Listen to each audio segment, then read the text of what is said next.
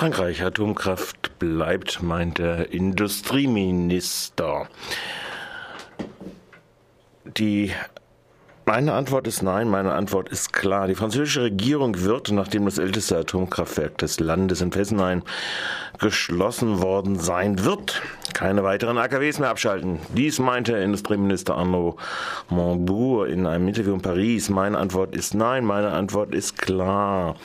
Die Atomkraft werde immer mindestens die Hälfte der französischen Elektrizität bereitstellen.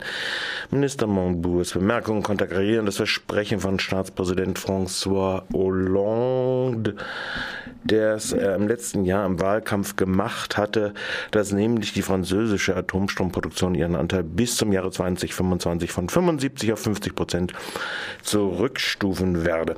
Zwischenzeitlich sagte Thomas Audrey von der Regulierungsbehörde Autorité de Sûreté Nucléaire, dass bei den Abklingbecken in der französischen AKW signifikante Sicherheitsverbesserungen vorgenommen werden müssten. Zitat, ein Unfall in einem Behälter für abgebrannte Brennenstäbe ist schlicht nicht zu managen.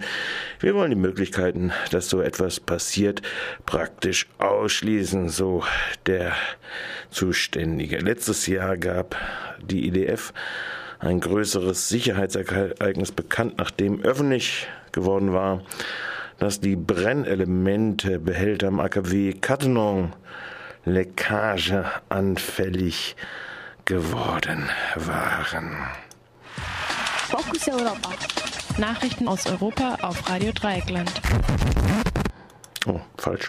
Unternehmen verklagen kambodschanische Gewerkschaften wegen Streiks. In Kambodscha sind rund 350.000 Textilarbeiterinnen zur Arbeit zurückgekehrt, nachdem die Regierung mit tödlicher Gewalt gegen den zehntägigen Streik für höhere Mindestlöhne vorgegangen war.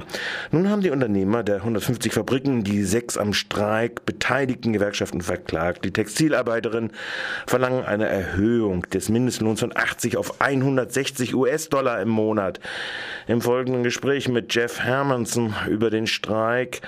Äh, Mr. Hermanson ist der Direktor für internationale Strategien in der äh, World äh, Workers United, SEIU, the Service Employees International Union. Workers United ist Nachfolger einer Vielzahl von Textilarbeiterinnen-Gewerkschaften in den USA.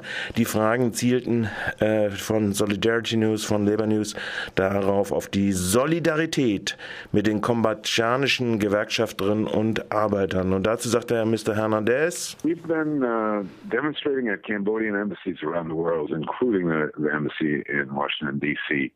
There were embassy demonstrations in Hong Kong, in Bangkok, in London, several other countries. Really, that is a good way of bringing pressure on the Cambodian government. But I think really the key to this lies with the global brands. What are the major brands that are operating in Cambodia? Uh, the major brands are are all the brands that uh, you recognize. It's Gap, it's H and M, it's Levi's, it's Zara, uh, it, it's Walmart, uh, CNA. All of the big retailers are also there. Target, Kmart, etc. Unions that have collective bargaining relationships with these brands should be speaking to them. Unions that have other other means of contacting these brands should be speaking to them and telling them to put pressure on their own suppliers and on the Cambodian government because these brands are the lifeline of the Cambodian economy. Without the orders from Gap, H&M, Walmart, Target, you know the, the Cambodian economy cannot cannot function, and if the economy uh, can't function, the government will fall. So I think you know they do have the means of of forcing the Cambodian government to cease their repression uh, of the workers, uh, to give them a, a, increase in the minimum wage to a level where workers are not fainting at their workstations because of malnutrition, which has been the case over the last couple of years in Cambodia. We've got to we've got to do something. Also Demonstrationen vor Botschaften kambodschanischen in den Industrieländern, aber vor allen Dingen der Druck auf jene Markenfirmen, die äh, die Hauptabnehmer dieser Billigsprodukte und äh, nicht gewährten Mindestlöhne sind. Weitere Arbeitsnachrichten. In der Türkei hat die Regierung nicht nur die Polizei und Justiz angegriffen, um ihre weitreichende Korruption abzudunkeln. Sie greift gleichermaßen die Gewerkschaften äh, an. Die International Trade Union Confederation ITUC sprach von mehreren hunderten Gewerkschaftern, die mit Gewerkschaften arbeiten, die in dem Hauptdachverband im TESC in den letzten Jahren unter der Erdogan-Regierung verhaftet wurden. In dieser Woche allein wird eine äh, einige 100 zur Anklage gebracht, in dem 500, also in einem Verfall 500 Gewerkschafter zur Anklage gebracht. Einer der chinesischen Hauptzulieferer für Apple hat die Arbeitsbedingungen trotz gegenteiliger Versprechungen nicht verbessert. Diese Anschuldigung kommt von der Fair Labor Association, die von Apple und anderen Unternehmen errichtet wurde. In Malaysia feiern die Gewerkschaften Gewerkschafter, weil der Riese unter den Händlern, nämlich IKEA, schließlich gezwungen wurde, die Gewerkschaften anzuerkennen, die die Arbeiterinnen organisieren. Die Gewerkschaften waren in ihrem Kampf von UNI, der globalen Gewerkschaftssachverbandes für Dienst und Dienstleistung, unterstützt worden. EU-Parlament schmeißt Angestellte zu Unrecht raus. Wie das Gericht für den öffentlichen Dienst der Europäischen Gerichtshofs in Luxemburg heute entschied, gestern entschied, Entschuldigung, wurden die Klagen der Angestellten über Mobbing durch ihre Chefin nicht ausreichend beachtet. Neben den gesamten Verfahrenskosten muss das Europaparlament auch einen Schadensersatz von 50.000 Euro an die ehemalige Mitarbeiterin zahlen. Industrieproduktion auch in der EU im November angezogen. Wie schon die jüngst publizierten Daten für die Südwestindustrie, also Baden-Württemberg, nahelegten, ist auch die saisonbereinigte Industrieproduktion sowohl, sowohl in der Eurozone wie auch in der gesamten EU im November gegen dem Vorjahr um drei Prozent gestiegen.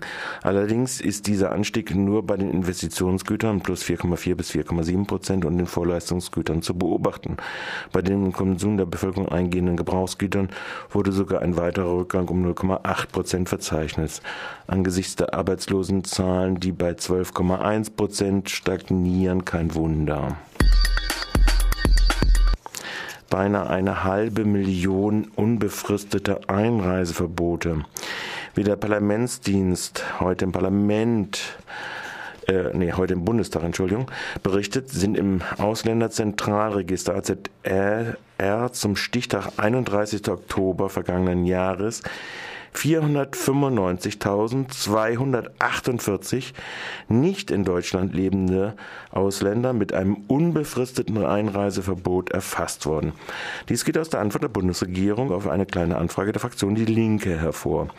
Wie die Linke in ihrer Anfrage dargelegt hatte, verstößt diese Praxis gegen die Rechtsprechung des Europäischen Gerichtshofes. Der Europäische Gerichtshof habe in der Sache äh, Fall Filev aus Mani mit Urteil vom 19. September 13 klargestellt, dass die mit einer Ausweisung bzw. Abschiebung einhergehende Wiedereinreisesperre von Amts wegen auf höchstens fünf Jahre befristet werden muss und diese Befristung prinzipiell auch rückwirkend gilt.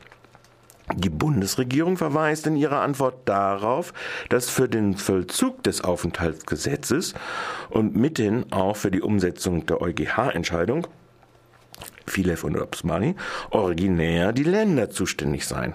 Weiter schreibt die Bundesregierung, sie beabsichtige aber zur, Zitat, Umsetzung der Europäischen Gerichtshofsrechtsprechung Filev und Osmani mit den Bundesländern und der Bundespolizei eben eine gemeinsame Vorgehensweise abzustimmen politisch rechtsmotivierte Gewalt im November vergangenen Jahres sind in Deutschland vorläufigen Zahlen zufolge 33 Menschen infolge politisch rechtsmotivierter Straftaten verletzt worden. Wie aus der Antwort der Bundesregierung auf eine kleine Anfrage der Fraktion Die Linke weiter hervorgeht, wurden für November 2013 insgesamt 865 solcher Straftaten gemeldet, davon 35 Gewalttaten. Zu den 865 Straftaten seien insgesamt 384 Tatverdächtigte ermittelt sowie vier Personen vorläufig festgenommen worden. Haftbefehle wurden den Angaben zufolge nicht erlassen. Die Zahlen sind wie immer vorläufig. immer mehr Stadträte in Freiburg für die Verschiebung der Sportclub Freiburg Stadionabstimmung. Nachdem vergangene Woche am, 10, am Freitag, den 10. Januar die Gutachten zum Stadionstandort am Flugplatz keine durchgreifenden K.O.-Kriterien erbracht haben und auch mit den Gemeinderäten und der Dialoggruppe kommuniziert wurden, haben gegen den Standort, also gegen den Standort haben sie keine äh, Kriterien erbracht, liebäugeln nun immer mehr Stadträte mit einer Verschiebung der Abstimmung über das weitere Vorgehen. Sowohl die Grünen wie auch die unabhängigen Listen haben sich mehr Zeit zum Studium der Gutachten ausbedungen. In CDU und SPD gibt es ohnehin knallharte Gegner des Standortes. Am 21. Januar soll der Protest in einer Bürgerinnenversammlung in der Messe angeheizt werden. Am 28. Januar wäre dann eigentlich dieses Thema auf der Tagesordnung des Gemeinderats. Und das war es schon wieder mit den Nachrichten im Morgenradio heute am 15.01.